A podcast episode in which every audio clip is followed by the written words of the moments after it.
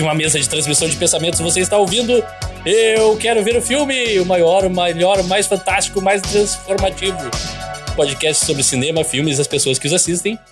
Eu sou o seu apresentador, Rafael Coelho, e o meu cajuzinho tá, ficou muito bom hoje, tá pronto, mas tá esfriando ainda. Comigo estão Leonardo Wittmann. Oi, pessoal. E Alexandre O Rossi. Bom dia, boa tarde, boa noite, ouvintes do Eu Quero Ver o Filme, a comunidade mais cerebral do mundo. Cerebral? Eu ia dizer que o nosso podcast é o podcast mais possessivo. Pode ser também. Mas não é uma boa palavra. Não, não necessariamente. Hum. Dep hum. Dependendo do contexto. É, eu não consigo pensar num contexto bom nesse momento, então. Talvez Sim. seja verdade. Mas antes de tudo, eu preciso fazer uma pergunta para ti, Leonardo. Recentemente a, a gente teve conversando sobre isso, tu te mudou faz pouco e tal. E eu deixei escapar uhum. a oportunidade e agora eu não vou deixar escapar essa oportunidade. Que tu falou que cozinha. Não deixe. Uh, tu tá cozinhando. Eu, já faz tempo que tu cozinha, mas enfim. É uma, um lado teu que eu não conhecia direito, daí eu queria saber, cara, qual é teu prato favorito de cozinhar? Bah, cara, eu, eu, na real tenho que variar um pouco, porque eu acabo ficando meio na mesma, mas o meu prato preferido de cozinhar, é. cara, massa com. Massa com tomate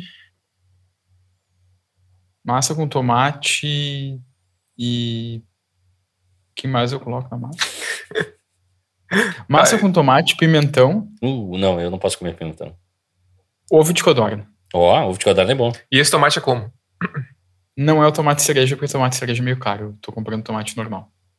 Tá, mas tu coloca, tu, tu aquece o tomate antes, tu dá uma refogada no tomate? Geralmente eu faço a massa, cozinho a massa, daí eu escorro a massa, coloco a massa de volta na panela, dou uma tostadinha nela, e daí quando eu tô tostando a massa eu coloco o tomate de novo. Na verdade Sim. eu menti, eu não, não, eu não fiz com pimentão ainda, mas ah, eu, tá. quis, eu quis engrandecer um pouco meu braço. Bom, e agora se a gente tem alguém aí no vídeo do podcast, uh, tá, uh, me, me, eu tô, os, os gestores do programa me, me disseram que eu tenho que falar isso agora, eu só queria falar no final, porque eu acho que contemplar as pessoas que não nos ouvem até o fim é, um, é desnecessário. Que quem nos, não nos ouve até o fim não merece dar atenção, não merece nada. Mas enfim. Uh, a gente está fazendo mudanças para o futuro do nosso podcast. E a gente gostaria de contar. É, você, eu vou ter que sair do podcast, né? Você vai me, me expulsar isso. É, isso, exatamente, Leonardo. Esse, todo esse tempo era um teste e, cara, tu não passou. E tu vai ficar no podcast? Vou. Vai ficar sozinho. Ah. Não, não, não. Não é isso, não é isso. Ninguém tá saindo, ninguém. Bom, eu gostaria que tivesse gente entrando, mas não é o caso também. Mas a gente tá passando. Uh, a gente, quando a gente começou, a gente uh, tava num, num, momento ainda, ainda pouco de pandemia e tal. E a gente tava acumulando muita coisa e tal, tava com pouco tempo, então a gente decidiu gravar o podcast a cada 15, uh, 15 dias, quinzenal. Mas com o passar do tempo, uhum. eu pessoalmente, eu vou dizer, vou falar por mim agora, Rafael Coelho, eu fiquei meio que viciado em fazer, gostei pra cacete. Então eu queria, pá, vamos. Não, não, não pode falar palavrão nesse podcast. Cacete não é palavrão, é aceito.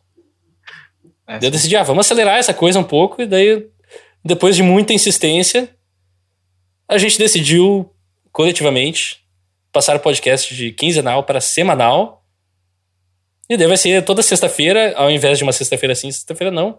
Você vai ter as nossas belas vozes falando no seu ouvido sobre filmes, cinemas, as pessoas que assistem, massa, cajuzinho, tomate. tomate Ovo de codorna. Todos os principais é. assuntos importante mais importantes do, do mundo.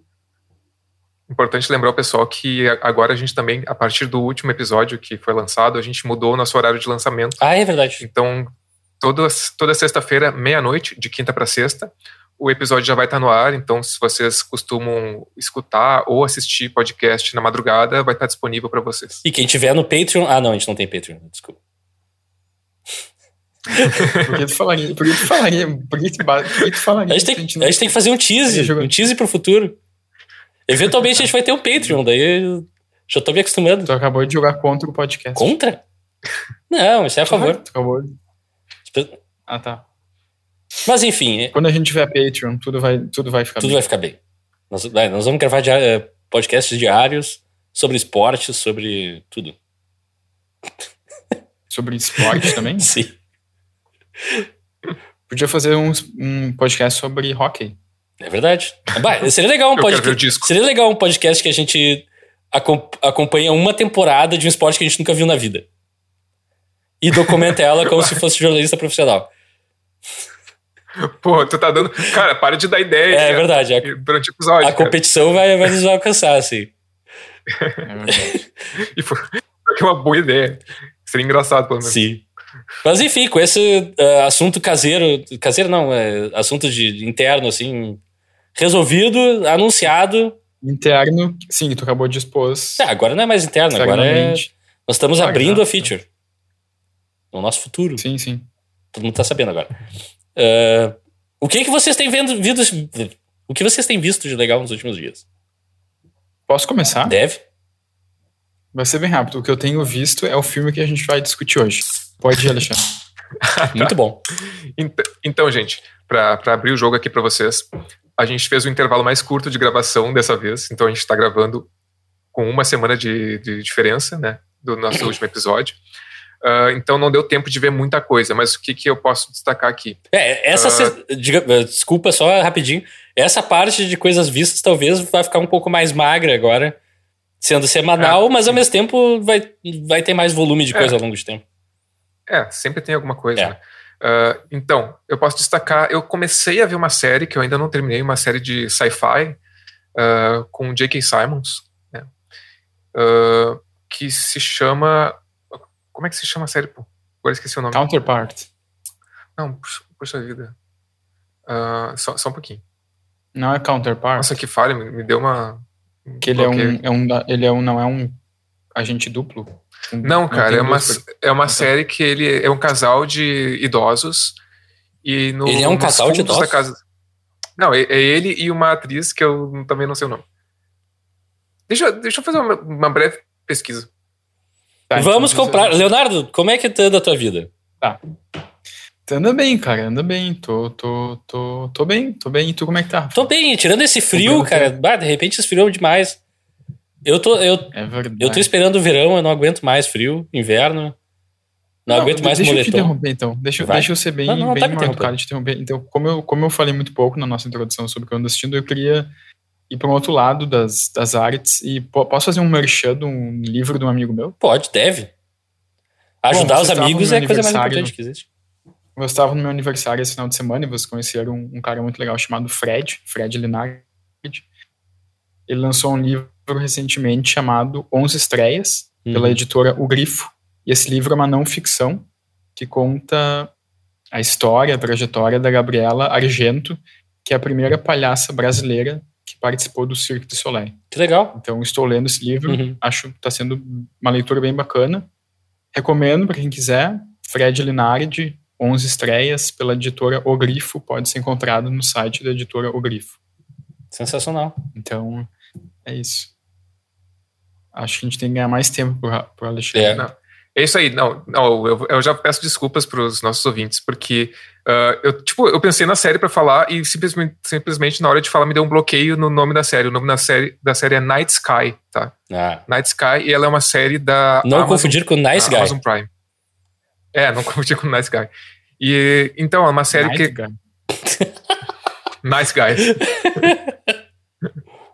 É, então, é uma série que acompanha um casal de idosos que eles, bom, já têm um relacionamento há muito tempo e eles, a gente pressupõe que eles descobriram há já um bom tempo nos fundos da casa deles, tipo num porão, numa casinha ah, externa ali que eles têm, uma garagem, que é, é uma, uma casa anexa à casa deles nos fundos. É, eles têm uma passagem meio secreta que eles têm uma vista para um céu estrelado que é como se fosse um outro planeta. Uhum. Tipo, uma coisa bem. É, um realismo mágico ali, um fantástico, uma liberdade.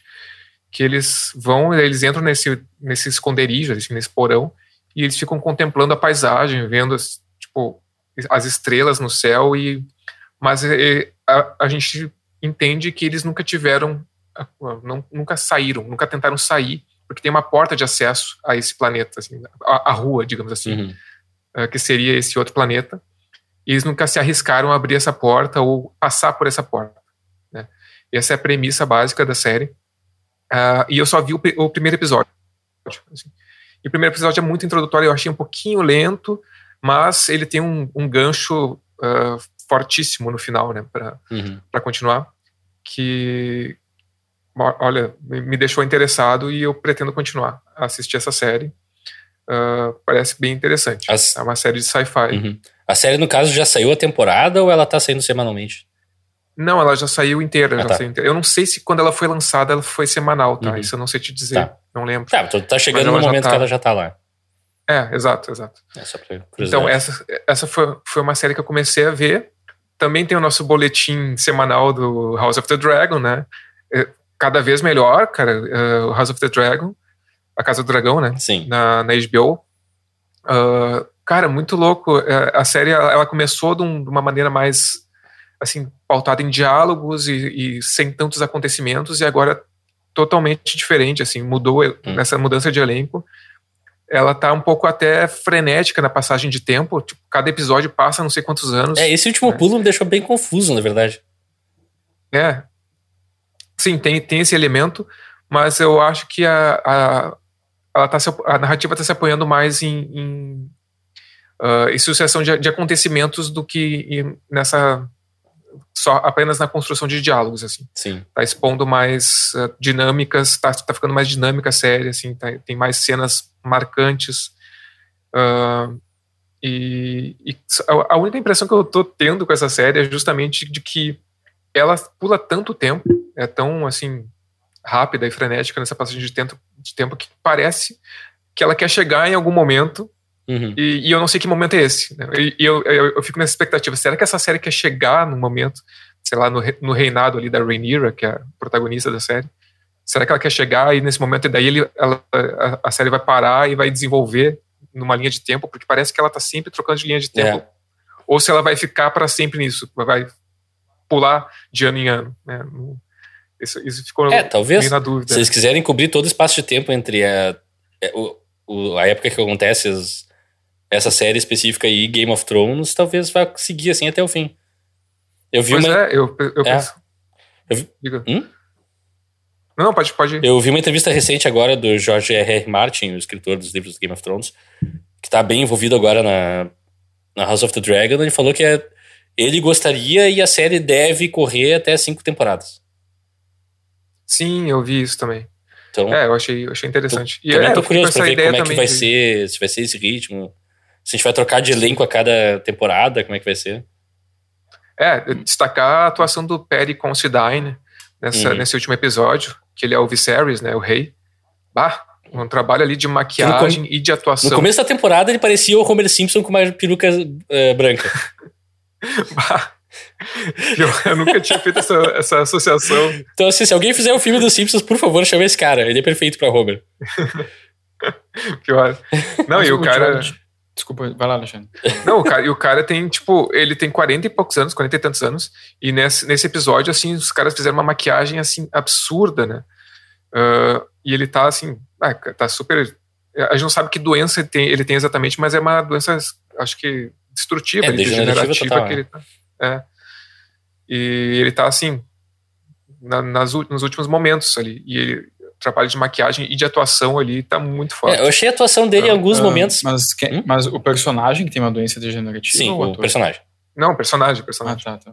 O- eu achei a atuação dele em alguns momentos, principalmente na cama, assim, que tá muito. Tava um pouquinho over, não sei, me incomodou um pouco. Mas, no geral, né, é, tipo, pode ser, em algum- no ponto alto do, do episódio em si, tá fantástico de qualquer jeito. Quando precisa. sim, sim. É que. É, tem uma cena muito marcante, né? É. de- Dele chegando, que, quando ninguém esperava ali na, na, naquela reunião do. Uhum. Bom, não vou dar também grandes É, sem spoilers. spoilers de House of the Dragon. não- Apesar de que quando. Bom, E- enfim. Eu ia, eu ia só perguntar como é que o George R. R. Martin tá, tá envolvido no House of the Dragon. Ele é produtor executivo. Produtor executivo. É. Produtor executivo. ah, tá. Mas parece que ele tem influência na- ali na nas decisões criativas também. Né. Uhum. É, eu pelo menos foi o que eu ouvi dizer, assim, que ele tá mais que ele tá mais atuante, por exemplo, do que ele estava nas últimas temporadas de, de Game of Sim, Thrones. Game of Thrones ele se afastou total. Nas primeiras É. temporadas, ele sempre dirigia um episódio e roteirizava um- mais de um episódio por temporada, assim. Uhum. Daí acho que pela quarta ou quinta temporada ele parou. Não, não, não lembro o que, que aconteceu, que ele se afastou da produção. E daí, quando. Acho que foi mais ou menos na época que parou de ter livro já escrito para eles se, se basearem, daí ele meio que se separou também da série. O, o último livro do Game, of o- do Game of Thrones que sairia nunca saiu, né? Não, o Dance of Winter, eu acho. Winds of Winter. Winds of Winter. Hum. Os Ventos do Inverno. Mas daí esse iria além da série, ou a série foi além dos livros, né? Não, teoricamente a série acaba no mesmo ponto. A diferença é como ela chega lá, que nos livros é mais elaborado. Sim, mas, o, mas tipo, a série terminou de um jeito que os livros não terminaram, porque o, o o Sim. último livro não foi lançado. Exato, exato. Ah, tá. Entendi. Uhum. Entendi. E só pra, só pra finalizar aqui, eu também assisti um filme que é, curiosamente, um, meio que um média-metragem. O filme é, é mais ou menos com a duração de um episódio de, de série, Uhum. que é um, um filme que saiu na Disney Plus chamado Lobisomem na Noite. Uh, Werewolf by the Night, eu acho que é Ah. o título em inglês. E aí? E, cara, assim, no ele, ele foi me ganhando aos poucos. No começo eu pensei, bah, vai ser mais um filme da Marvel que eu não vou curtir, Uhum. uh, porque é formato Marvel e tal, mas ele tem elementos diferentes, principalmente estéticos ali, de proposta, de direção, arte. Uma ele é preto e branco, para começar, né? O filme é preto e branco. E, e ele é uma. Ele remete a uma estética ali, não sei se era nos 30 anos. É uma coisa mais cinema de horror, tipo expressionismo, né? Uhum. Expressioni- Expressionismo alemão, tipo, isso é mais na fotografia e na direção de arte, assim, sabe? E na, na, na estética, tá? Ele é protagonizado pelo Gael Garcia Bernal, né? Boa, tá. E, e, cara, Amigo do é, podcast. Exato. exato. Uh, futuramente a gente deve falar sobre alguma obra dele vou, vou deixar. Não, eu acho que não, isso não vai acontecer. Principalmente não esse ano. Tá bom. Não, esse ano com certeza não. Uh, Esse ano que tem um grande evento, a gente não vai falar sobre isso. E, não, cara, eu, eu, eu gostei, de- eu acabei gostando, assim, é tipo, não, não é um grande filme, mas eu acho que ele tem essas opções estéticas que são diferentes, assim, e me agradam. Ele tem uma interação ah, com, com monstros, né? O filme ele apresenta alguns monstros e, e eu, eu gostei, assim, dos, dos monstros que, que são expostos ali no filme, a relação do Gael, o personagem do Gael com os monstros, eu achei, assim, simpática. ah, é, eu acho que é um filme que vale, vale a pena ver, não sem, sem grandes pretensões, assim, o filme, mas é um bom entretenimento, Uhum, eu posso falar. Só pra não dar muitos spoilers também, porque o filme é bem curtinho. claro. Acho que tem 50, e- eh, 50 minutos, deve ter o filme. Daqueles filmes que tu começa a falar do começo, já. Já É, foi metade do filme. É, eu vi, eu vi gente dizendo que era um curta, tá? Não é um curta, é um média-metragem. Uhum. 50 e poucos minutos. é, Bom, eu essa semana eu assisti um filme pouco conhecido, o Hellraiser, um reboot, remake, barra continuação, barra... É, na verdade é uma continuação, tá? Eu vou ah, abrir aqui pra todo mundo. Ele meio que usa toda a mitologia da série até agora, não reconta coisas, não rein- reintroduz nada, ele só continua mesmo. Mas eu achei bem legal. É um filme que eu tô confuso. Porque eu vejo, assim, antes dele sair, a reação crítica tinha sido muito positiva. E daí, conforme ele foi sendo lançado na, na Hulu americana, a avaliação do público foi caindo muito, assim. Então as pessoas desgostam um monte de um filme que os, públicos, que os críticos em geral gostaram. E eu, pessoalmente, vendo, assim, me diverti pra cacete. Achei um filme muito bom. A história não é tudo isso, as atuações talvez também não sejam tudo isso. Mas nada que eu não tenha visto muito pior no gênero terror, sabe? Então, assim, eu achei legal. a- o jeito que ele encaixa a parte. fan- Ah, pra quem não sabe, Hellraiser é um filme no qual as pessoas acham uma caixa onde tu mexe e cenobitas aparecem e, pra vir atrás da pessoa que abriu a caixa.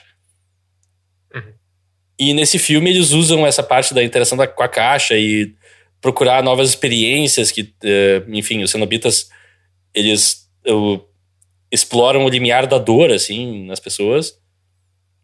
Então eles misturam isso com um vício por drogas também. A personagem principal é uma junkie que acha a caixa e tal, e coisas estranhas acontecem, daí o filme se desenrola. E eu quero destacar muito a atuação da Jamie Clayton, do Sense8, fazia nome do Sense8, que, que é a Pinhead nesse, nesse reboot. Que, assim, me, tem momentos nesse filme que me arrepiaram, assim, pela atuação dela, que são incríveis. E, bah, assim, mesmo que tu não goste da história, mesmo que não goste das atuações, uma coisa em comum em vir pessoas que não gostaram do filme em absoluto, dizendo, não, Pinhead vale a pena. Uhum. Tipo, a atuação, a, não só a atuação, mas a maquiagem ficou muito legal, o novo design, tudo. Funciona demais. Eu recomendo fortemente, assim, assiste o Hellraiser. Decide por ti mesmo se tu gosta ou não. É um filme que tá dividindo gente, eu tô surpreso. Eu achei que ia ser mais bem recebido no geral. Mas é um bom filme. Esperamos que chegue no, no streaming brasileiro. Por enquanto tá só no Hulu americano, então. É isso. Tu chegou a ler o livro do Hellraiser? Não, Hellbound ainda não li. Eu quero ler. Tá na minha lista de leitura há um tempão. É, o nome do livro. Não, é Hellraiser. Não, é Hellbound Heart. Ah, tá. Não, porque eu, ah, tá. Eu tenho, porque eu li aqui, é bem bom, hum. mas eu tenho edição em português. É, é verdade. O título deve ser, deve ser Hellbound Heart. É bem bom o livro. É, o primeiro filme, se não me engano, é mais baseado no livro. Inclusive, tem input do, uhum. do escritor. Ele se envolveu mais na produção. Do Clive Barker. Do Clive Barker, que é genial, enfim. Também dirigiu o filme, né? Ele não dirigiu o primeiro? Eu acho que ele dirigiu o primeiro. Ah, acho que ele dirigiu. É, uma série que eu adoro, a gente algum dia tinha que achar um jeito de revisitar ela, talvez. Sim, a gente já assistiu, né, juntos. Sim, assistiu um, dois e três, eu acho. Acho que sim. Eu tenho o box que é a caixa Só do Hellraiser aqui, dá, dá pra ver ele no fundo. Parênteses, tem, tem um Hellraiser, que acho que é um filme que foi direto pra TV, que é dirigido pelo Scott Derrickson, né? Que é o diretor do Doutor Estranho, uhum. o Telefone Preto, Sinister. Mas eu nunca vi esse. Nunca vi também. É que assim, a certa altura eles começaram a fazer tanto Hellraiser e a, as ligações com o filme original, com. A, inclusive com os Cenobitas, começou a ficar tão tênue que eu não conseguia uhum. acompanhar. Uhum. Assim, eu vi um que basicamente era um cara olhando coisas na internet e tendo ataques de pânico que não tinha nada a ver com nada. Eu fiquei, tá, que diabos eu tô fazendo com o uhum. meu tempo? Eu nunca mais acompanhei. Mas quando é boa, a série é muito boa. Enfim, alguém tem mais algo a declarar sobre o que viu? É isso por, por enquanto? Não, não. É isso. É isso. Então nós vamos fazer uma pausa discreta de 5 milissegundos. Quando tu piscar, a gente já vai ter feito, eh, voltado da pausa. E voltaremos para falar sobre o filme Possessor, de 2020. E voltaremos. É isso, sobe música. Sobe música. Ô, Rafael. Mortal Kombat 2. E, e...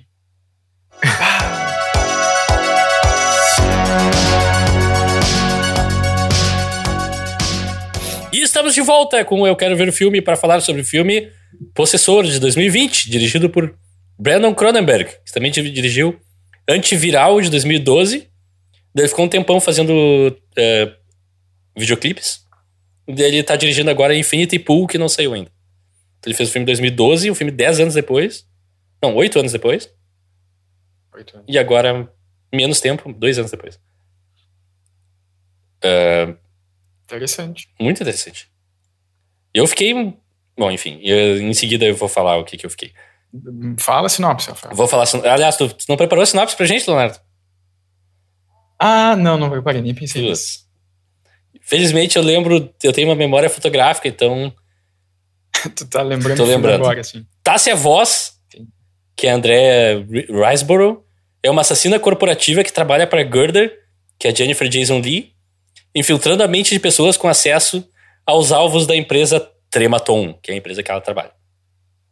Após um trabalho que quase dá errado, Tássia é recrutada sem tempo de descanso para outro assassinato. O CEO da empresa Zultro, John Parse, que é o Xambin, este o maior dos últimos tempos, o maior trabalho dos últimos tempos, necessitando que ela se infiltre como Colin Tate, que é namorado da filha do chefe, que é a Tupence Middleton, que é a Riley do Sense8, boa atriz. Ao longo do trabalho, a mente de Tássia começa a se mesclar com a mente de Colin, e as linhas entre realidade e senso de identidade própria começam a se fundir e confundir. Ao final, Gerder acaba resgatando a Tássia para seu próprio corpo, mas quem voltou será a própria Tássia Voss, Será Colin Tate ou será. Não sei. Quem será? Bam, bam, bam. E o que, enfim, que que vocês, qual foi a relação de vocês com eu, Possessor? Eu acho que tu eu acho que tu poderia ter feito uma sinopse dizendo que esse é um filme sobre um cara que tem uma voz na sua cabeça mandando ele fazer coisas erradas. Uma voz. Uma voz. Ah, uma É, voz. é. Nossa. É. Boa, boa, boa, boa. Uma Na boa. Cara, Eu só queria comentar. Vai lá. eu saí ab- abismado desse filme, eu me diverti demais. Achei um baita filme. ah, passou muito rápido e é foda. Sensacional. Muito obrigado por trazer ele pra minha atenção, Leonardo. Tá, ter- terminou. Não, não. Terminou, ok. Isso é só minha, minha Valeu, abertura. pessoal. Até o próximo episódio. Esse é o comentário do Rafael. Não, eu- então, eu, eu meio que, só relembrando a última, a última gravação, meio que eu trouxe esse filme porque a gente tava. A gente tá numa rodada que cada um escolhe um filme baseado no filme, com alguma conexão com o filme prévio, né? Uhum. Então eu selecionei esse, que tem And- Andr Andrea Riseborough, Que porque o também estava no Birdman. Foi o Birdman, exatamente. E eu nunca tinha visto esse filme, então eu também achei uma coisa interessante de ah, escolher um filme que nenhum dos três tivesse visto. Uhum. Ahn, eu vou dizer que eu me surpreendi um pouco com a tua reação, Rafael. Ou nem tanto, talvez. Eu, eu não sei qual é a opini- a opinião do Alexandre, mas eu meio que já imaginava que talvez fosse o que mais fosse curtir o filme. Eu vou dizer que eu, assim, eu, eu gostei do filme, mas eu acho que ele ficou bem assim, bem no que eu esperava, assim, sabe? Eu, eu não pensei que fosse um filme que eu fosse me envolver muito, e eu não, não me envolvi muito com o filme. Uh, mas é um filme que eu concordo que passou rápido. E ao mesmo tempo eu acho um filme que é um pouco, pra mim, passou uma sensação de ser um pouco blasé, assim, sabe? Um pouco, tipo, Ah, tu acha? morno em alguns momentos. Ah, achei Eu um filme super achei. vibrante e emotivo, assim. É, não, não, não me pegou tanto. Eu não, eu não Nossa. consigo. As não duas visões entrar. totalmente opostas, cara. Uhum. Eu tive um distanciamento, assim, do filme, sabe? Tipo, não, não, não entrei muito, assim. Mas é um bom filme, é um bom filme. Eu me senti, bah, eu tô vendo um Matrix hiper violento e moderno. Quer coisa Pois melhor? é. Não sei. Alexandre, o que, que tu achou? Cara, eu vou te dizer que não foi a melhor experiência do Hum. mundo, assim. Ah, mas assim, mas não, não, mas Já uma achei questão- é uma, é uma questão mais assim. ah, ah, mas não é, não é um problema do filme, isso é um problema. É que assim, eu acho que o filme é muito explícito na sua violência. E assim, tipo, às vezes demais, assim, é, é muito. É, é sangue, é. é assim, sabe? É, terror? É, exa- exato. E às vezes. ah, Mas eu acho que é, obviamente, que é, é parte da intenção do filme, entendeu? Sim. Mas eu, Uhum. sei lá, às vezes não, não, não é a. Não, não, é, não é a experiência que. Sei lá, não- eu não me identifiquei muito, assim, não, não consegui. ah, eu, não- eu não gosto de coisas muito assim. ah, Violentas. é, tipo, com bra- eh, braços sendo cortados e, e garganta sendo. tipo, de uma forma muito explícita, é, perfuradas e me dá. É mais uma coisa minha, assim. Então, tipo. Não, mas eu, eu vou dizer que eu, Eu que eu gosto cada vez menos de filmes violentos, assim, tipo... Não, mas é, é tipo, eu sei, eu sei que é a intenção do filme, entendeu? Então eu não posso Uhum, apontar isso sim. como um defeito do filme, porque Sim, sim. é só uma relação, a relação que eu tive com o filme.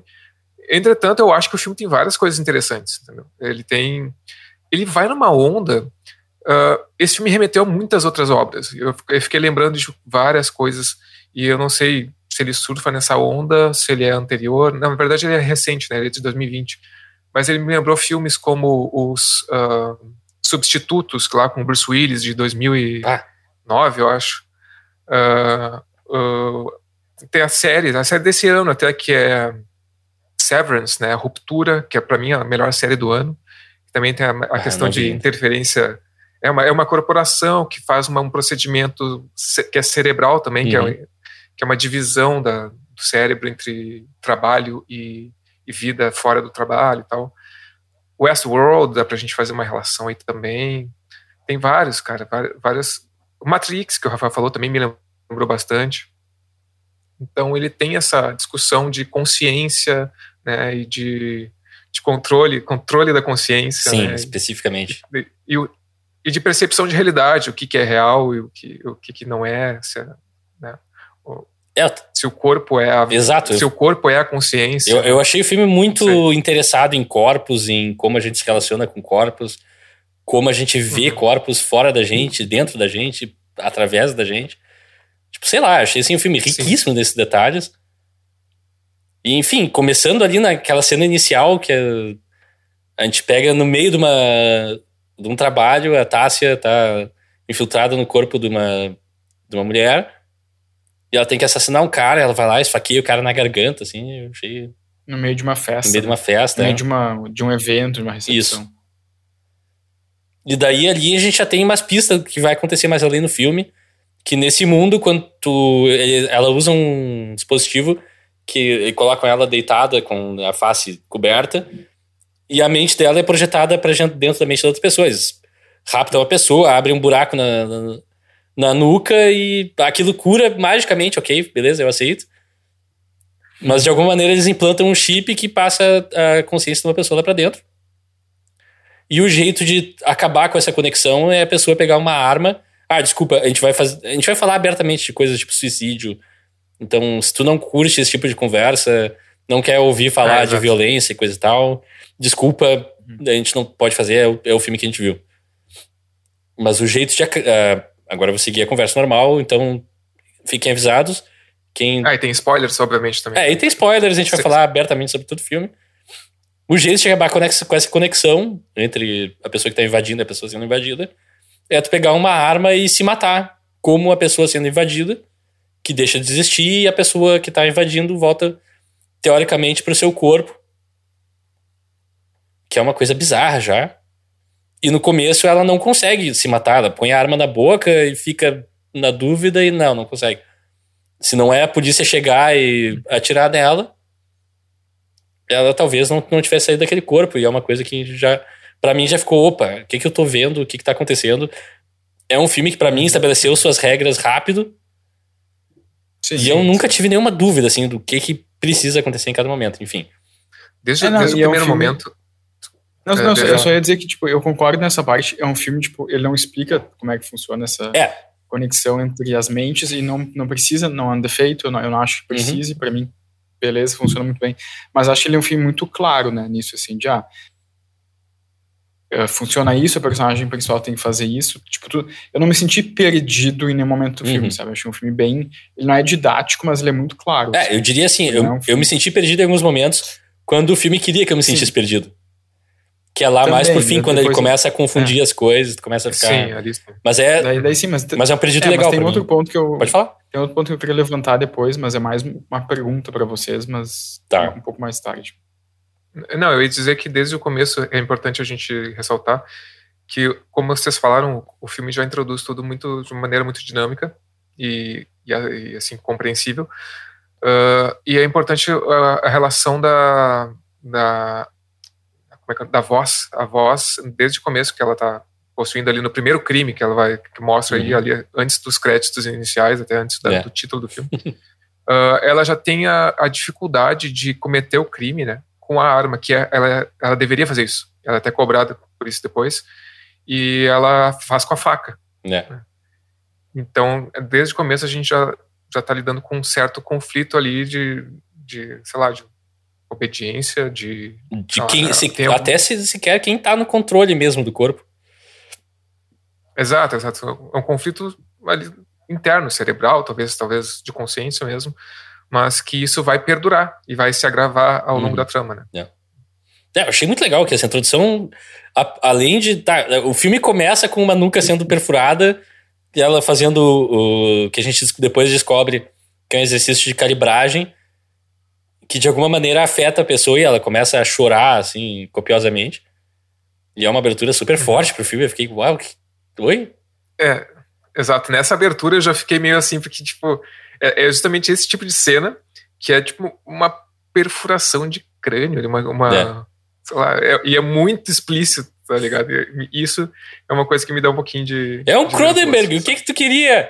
É, Não fosse Não, isso, Cronenberg. não fosse isso, eu ia. é, Cara, a coisa que eu fiquei mais, mais pensando durante o filme é que talvez esse Cronenberg, se me dissessem assim, eu não soubesse que é um Cronenberg e me dissesse que ele é filho do.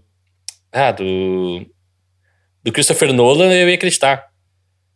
Porque eu achei que muito do estilo dele me lembrou muito da fase boa de Christopher Nolan, assim. até Inception, até Nolan coisa. já teve uma fase boa? Teve. Se tu, se assistiu Insônia, tu vai ter visto o melhor filme do Christopher Nolan. Mas o, o que eu, eu ia voltar um pouco no que o Alexandre falou da violência do filme, que sim, eu acho um filme violento, mas eu acho que ele tem momentos que, que é uma violência diferente, assim, tipo, eu, eu digo uma violência mais gráfica, assim. Tipo, a parte que mais me, me impressionou, assim, o que, o que eu mais fiquei incomodado, mas até incomodado num bom sentido, Uhum. da violência do filme é mais pro começo, quando. Enfim, quando já, está- já tá estabeleci- estabelecido que a voz, a personagem, tem que entrar na, na cabeça do. Como é que é? Colin. Do, do, do, do Colin. E daí, tipo, raptam o Colin e é uma cena que ele, que ele tá desacordado dentro de uma ambulância Uhum. ou de um caminhão, de uma, de uma, de uma van. E daí, naquele momento, as duas mulheres que estão fazendo a preparação para mais tarde a voz invadir a, a consciência do Colin, elas meio que, que colocam uma, um cano ou uma agulha uh, na nuca dele, né, que é o procedimento Uhum. padrão. E tem um plano ali que, que é um close, assim, dessa agulha entrando na nuca Uhum. do cara, e tem um plástico na frente, né, tem um plástico, daí a sim, agulha sim. entra, e daí o sangue molha ali o plástico, Uhum. ou suja o plástico. E para mim, assim, aquele foi o plano ou o momento do filme que eu mais que eu mais achei ah, incômodo. Não, mas de novo assim, não incômodo no mau sentido, sabe? Eu acho que ali o filme me passou uma ideia de, de violência ou de desconforto que eu também senti em outros momentos, mas não tão forte como naquele plano ali, naquela cena. Porque eu acho que tem outros momentos que são também violentos, mas é uma violência um pouco mais exacerbada ali. No próximo come- no próprio começo do filme, quando a, quando a mulher está esfaqueando o cara ali na festa, se torna uma violência meio repetida, né? Sim. Vê várias vezes ela esfaqueando o cara na barriga e deixa de ser algo sugerido, né? Deixa de ser uma violência sugerida. Eu acho que às vezes quando a violência é mais sugerida, ela é mais eficiente, assim, na minha opinião. É, mas assim, é, eu acho que. Bom, essa. Eu, eu quis ressaltar no começo essa questão da violência, porque é uma coisa, como eu falei, da, da minha relação com o filme, que causa esse desconforto, que também. Eu acho que talvez seja proposital também, né? Acho sim. proposta do Uhum, filme. uhum. Mas eu acho que a gente tem que discutir. Uma coisa que seria interessante discutir é não apenas a forma, a forma é, é importante, como o Leonardo falou. Essa cena que o Leonardo falou do, do, do chip com plástico também me, me incomodou muito, assim. Mas eu acho que a gente deveria também voltar os olhos e discutir a intenção dessa violência extrema da voz, né? Porque assim, uh, como eu falei antes, ela deveria cometer os assassinatos ali, os crimes, com uma pistola, porque ela, tem, ela sempre tem uma pistola ali, uma, uma arma, né? E ela e, e fica explícito que ela parte para uma violência extrema, né? Ela começa a atacar as vítimas ali de uma maneira assim é, imparável, sabe? É, a primeira cena isso fica muito explícito, né? E, e eu fiquei me questionando sobre a intenção, né? Por que que, que é, essa violência é tão, tão forte, se tem alguma coisa ali da... Eu não sei se tem alguma coisa da, da, própria, da própria personagem, da voz, de extravasar alguma coisa, ou... Né, não sei, fiquei pensando o que que significava, ou se significava alguma coisa, essa forma uh, violenta que ela, que ela age, né? Não, com o corpo do, É, eu, dos Ah, então. Então, não, então, desculpa te interromper, mas então eu vou pegar esse gancho do Alexandre, porque era a minha pergunta antes, assim, que realmente é uma pergunta, porque tenho a impressão que não é, um, não é uma, uma- um problema do filme, foi mais a maneira que eu. Acho que eu não entendi isso. Eu acho que tá ali no filme, mas eu não consigo captar isso. O que eu acho que, a partir de determinado ponto, o que mais me afastou um pouco do filme foi que eu não consegui entender exatamente qual é a motivação, qual é o propósito da voz. Eu não consegui entender. Uhum. Eu não consegui entender por que que ela ahn, tipo, ela invade o- a mente do Colin e dela parece que ela fica meio envolvida com o Colin, mas também parece meio envolvida com a noiva do Colin e dela tem a chance de ah, de matar a pessoa que ela tem que matar, mas ela não ela tenta matar, mas não consegue e tipo parece que, sei lá, parece que ela que- queria ficar, não sei se ela queria ficar na mente do Colin, mas eu- eu, assim, eu não entendi muito qual é qual é a motivação, qual é o propósito da personagem da voz no filme. Eu não entendo se ela é uma personagem que entrou na mente do Colin e ficou ali presa e está tentando sair, ou se ela meio que quis ficar ali. Uh, eu, eu não entendi muito, assim, tipo, Cara, algumas. A partir de determinado momento me, me parecia um pouco confuso, assim. Me pare... Eu tive uma sensação de que, ah, isso não está acontecendo porque a personagem quer fazer, está acontecendo porque é isso que tem que acontecer na história agora. Então, tipo, na, na, por exemplo, aquela, na, na, ali na cena da. Que é mais tarde, né? Que é, é na festa pro pai da, Uhum. da namorada do Colin, que é o Sean Bean. Uh, ali o jeito que o Colin, ou na verdade a voz, se descontrola, eu não entendi muito qual é a intenção ali. Tá, mas ela é, ela é, é, instruída a causar uma cena e fazer aquelas, aquilo acontecer.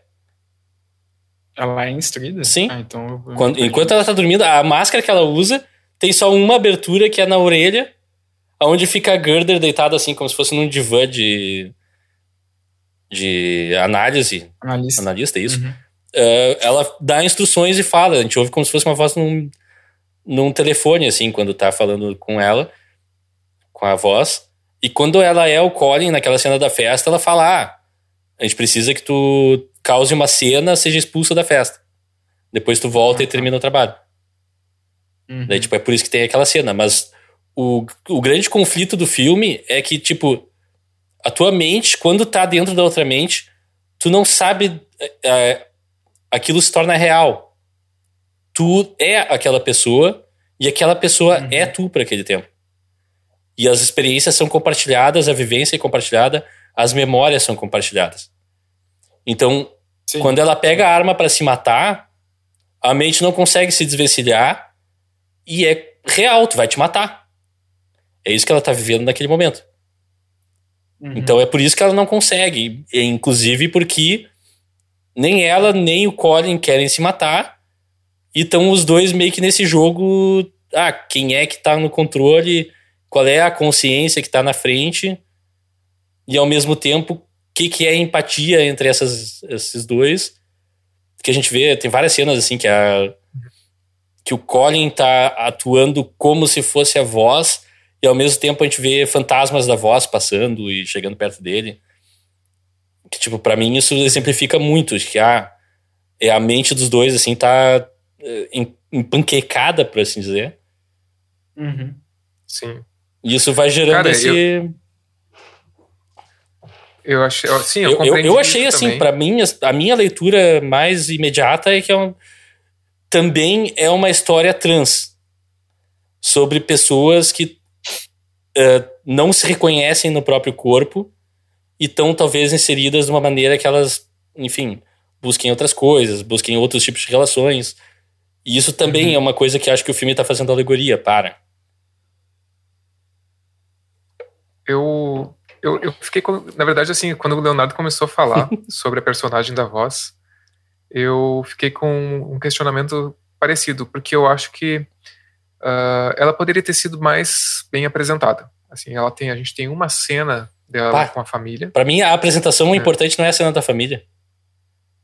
Ah, não, não, tudo bem. Mas assim. ma- Mas eu, eu fiquei com essa com esse questionamento assim de, de motivacional, tem, assim, tipo, de qual é a motivação da, da protagonista também, né? E, e sim, depois eu fui compreendendo esse conflito, mas tem uma questão também, esse conflito da- da- dentro, da mente ali do entre o o cara e ela que estava dentro da mente dele? E dessa questão de não se de separação entre consciência, entre mente e corpo, tá? que eu acho que é uma grande proposta do filme. Uhum. Uh, só que eu fiquei me questionando também né, da questão de apresentação da personagem. A gente entende desde o começo que ela já trabalha ali naquela, Sim. fazendo isso, né? E parece que eles têm um método né, de, de agir conforme a missão, digamos assim. É, a eh, eu não entendi por que, que a partir daquele momento ela começa a, a entrar em conflito com esse método, na questão de que, bom, parece que se espera que ela vá atirar, parece que se espera que ela vá ah, se matar, né? Tipo, com, com a arma na boca, como ela tenta fazer durante todo o filme. E eu não sei o que, que aconteceu que, a partir daquele momento, ela rompe com isso. Para mim é só repetição e experiência. Tipo, para mim fica implícito que elas, sim, elas trabalham ali. A Gerder era agente por muito tempo, ficou velha demais, segundo as palavras dela mesma. E daí contrataram a Tássia para tomar o lugar dela, enquanto a Gerder se tornou a chefe, por assim dizer, que, é, que orienta ali. E ao longo do tempo, de novo, tudo isso é implícito, tá? O filme não é explícito em nada disso. É tudo. Uhum, eu comecei a viajar em cima da história e pegar coisas e pistas que eu acho que para mim são deliciosas, assim, me alimentei. Deliciosas. Me alimentei de conteúdo e saiu uma, uma história da minha cabeça que acho que é, para mim é o que torna o filme mágico, assim, fazer mais funcionar. Mas é tipo. Mágico. Ela talvez fez mágico. operações dessas, uh, centenas delas, dezenas delas. Ela tá há anos fazendo isso.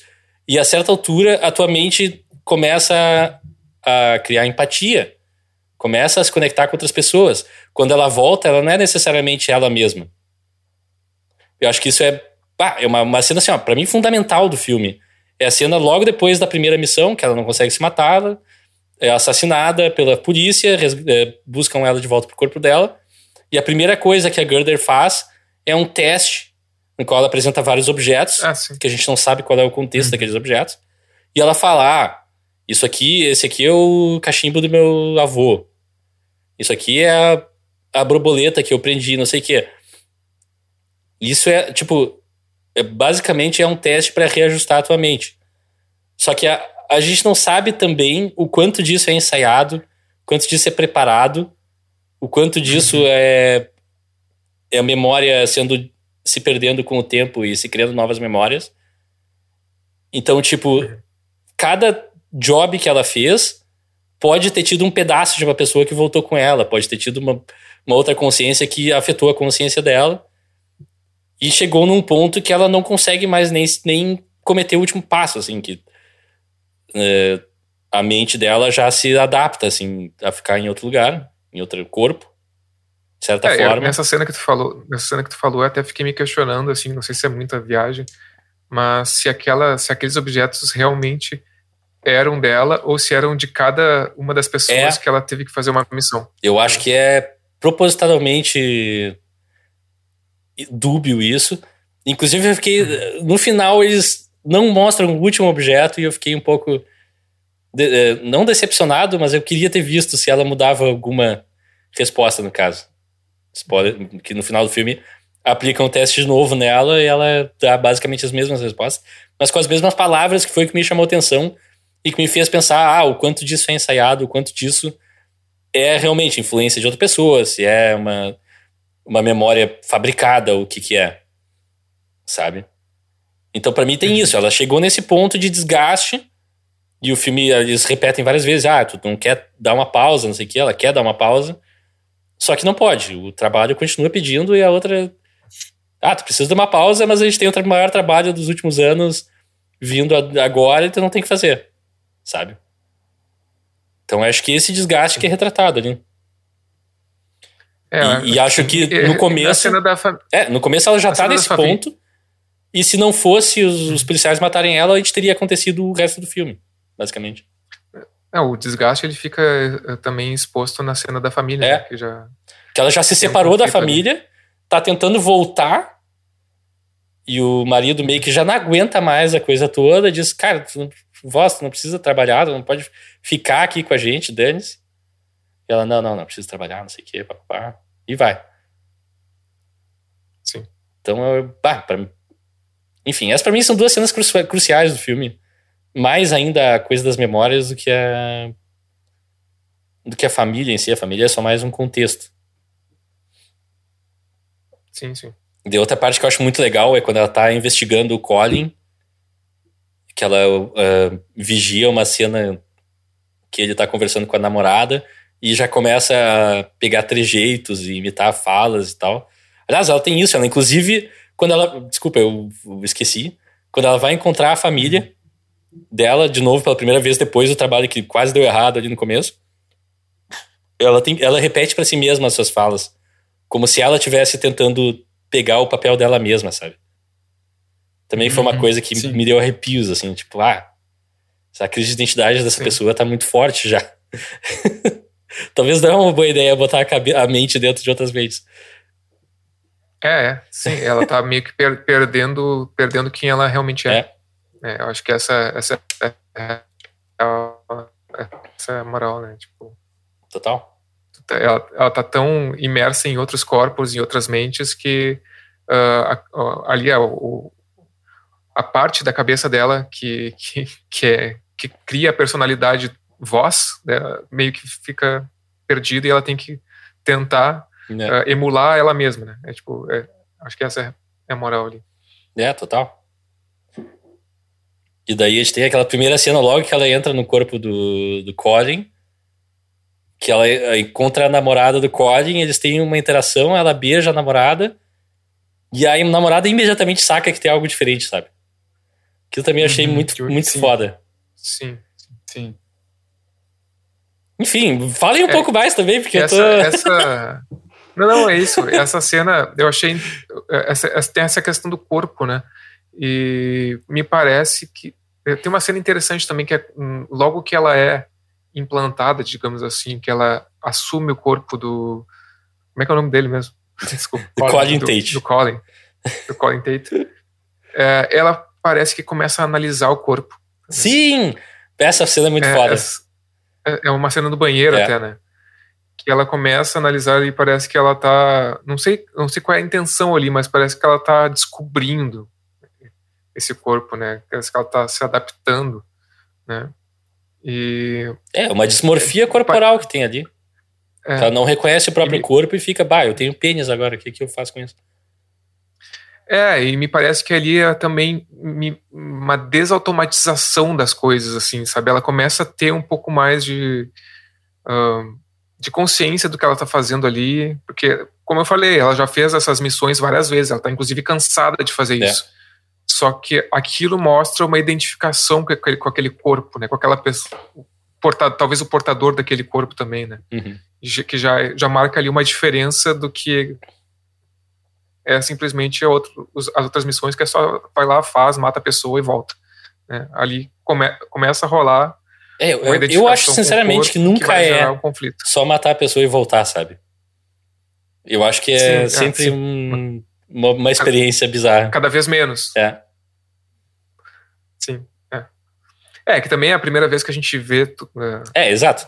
A, gente tá vendo a última filme missão, se né? debruça sobre essa experiência, né? É. É, a gente tá vendo a última missão. Exato. É, mas essa intera- interação com a, com a namorada do, do Colin é, é esquisita, né? Uhum. Tipo, e não tem, por mais que seja o mesmo corpo, é, Ah, o jeito as da pessoa tu nota, é. reações. É, as tuas memórias, elas são vida, né? Elas são, elas viram ações que, que são perceptíveis, né? Eu acho que, acho que tem isso, né? É. Por mais que tu tente conhecer a pessoa, ah, simular o jeito de agir, né? Não, não tem. Ah, a, tua, a tua convivência com uma outra pessoa se nota, sabe? A- ou a falta de convivência, ela vai se notar, tu vai deixar de fazer coisas que tu faria naturalmente, né? É. Então é isso, é- eu acho que eu, uma grande discussão do filme é, é que vida não é só corpo, né? Não é, não é só o exterior. Sim. É, total. E daí a gente tem essa sequência que ela é, vive um, praticamente um. A, a missão dura três dias, no caso. No dia que ela chega, ela meio que só fala com a namorada e dorme. Daí tem o dia seguinte, que ela tem que ir pro trabalho, e depois tem uma festa com os amigos da, da namorada e tal, que também é uma cena legal. Que a gente começa a pegar contextos É, mas, das é- relações ali e tal. Tá, daí, daí apro- aproveitando, assim, é, é aquela cena que. O trabalho que também é muito Colin- bizarro. Sim, é, o trabalho é muito cena- esquisito. Vocês sacaram É o que, que é cena que aquele a nam- trabalho, né? Eu só sei. Não, não, não exatamente. Eu sei que ele, que ele, ele tem acesso às webcams de várias pessoas e fica descrevendo o cenário da casa das pessoas. É, é pra fazer marketing. espionagem. É marketing. Espionagem é? Marketing? É, ele trabalha para uma empresa de data mining, como eles chamam, que é de Aham. coletar dados sobre pessoas para vender produtos. Basicamente. Tu pega essas informações e vende para empresa, tipo, para para Coca-Cola, vende para grandes marcas, enfim, para melhor fazerem propagandas para tipos específicos de pessoas. Então, nesse momento, Hum. alguém tá nos gravando, olhando nossos Exatamente. apartamentos e pensando como... Ah, talvez, uma, ele, talvez ele queira uma estante diferente dessa. Uhum. Talvez o Alexandre queira outros, outros Instrumentos. instrumentos. Talvez o, o Rafael queira, sei lá, mais DVDs ou alguma outra coisa. Sim, sim. Não, eu só, eu só ia dizer que, eu- que eu acho que tipo, a cena ali que, eh, que o Colin, a namorada dele, estão no apartamento junto com algumas amigas da namorada, eu acho uma das cenas que eu menos gostei porque eu achei ela meio explicativa, assim, sabe? Em algumas falas. Uhum. Tipo, ah, uma das amigas fala, ah, o Colin. Ah, tipo, ah, o Colin trabalha pro sogro dele, né? É, Ah, tá, é, um, sim. é, mas é um, é um trabalho meio, meio ruim, né? Meio, ah, meio repetitivo e, tipo, sei lá, fala alguma coisa, outra coisa dele, meio que aquele momento em que o subtexto vira texto, ou mais do que isso, assim, tipo, parece meio explicativo demais, assim. É, eu acho que é explicativo Eu- demais, mas é porque aquele, aquele, aquele negócio, né? Um filme que não tem oxigênio quase pra explicar as coisas. Então tinha que enfiar em algum momento, sabe? Mas, mas, mas as explicações que tem ali não fazem falta. Não, não acho Eu, que eu acho que faz, porque o. Senão o conflito lá no final, quando ele vai atacar o Xambin, não faz sentido. Você não sabe que, que o Colin, fora dessa experiência toda, já tá eh, desapontado com o trabalho, já tá num trabalho horrível. Porque o, o, o sogro olhou pra ele e disse: Ah, quer, quer um trabalho? Beleza, eu vou te botar no. Na classificação mais baixa. A amiga da namorada dele, que Mais- recém entrou na, na, na empresa, Uhum. já tá numa posição mais avançada. Ela, inclusive, fala, bah, tu, tu tá nesse Sim. trabalho ainda. Então, não sei, pra mim eu achei muito importante É, eu, essa eu compreendi essa, eu compreendi isso, mas ao mesmo tempo eu fiquei em conflito, assim, porque eu eu fiquei pensando, tá, mas ah, precisaria fazer sentido, né? Precisaria fazer sentido, porque tipo a, a missão não era simplesmente tipo, matar o Xambin, É, então é, ele, precisa, ele precisaria de um motivo pra isso. Não, não é motivo. Eu não sei, Precisa porque. Eu não sei se vocês Talvez prestaram. pra, Não, pra construir melhor o personagem do Colin, né? não só por isso. Quando. Mas eu não sei, é, não sei. Ah, o... Cara, é tudo. É, pra mim é fundamental, assim, tá? Eu concordo que é o jeito que é introduzida a informação talvez seja um pouco Não, mecânica. desculpa, desculpa. Eu, eu não sabia que a gente tava no fã clube do Brandon Cronenberg. A gente tá assim. Não, e inclusive tem a cena que a, que a voz tá recebendo o briefing da, da missão, ela pergunta ah, eh, qual é o contexto geral, daí outra explica, ah, tu tem que matar o CEO da empresa, que é o padrasto, blá blá blá. Padrasto Sim, não, o sogro. Sim. E daí ela fala, ah, qual é a narrativa? Elas falam para ela até a narrativa que ela tem que criar nos três dias. Nos três dias ela tem que criar o Colin como um cara que tá ficando instável, que tá de, eh, de saco cheio do trabalho, pra gerar aquele conflito lá no final, pra ela conseguir matar o, o John, que é o Xambin.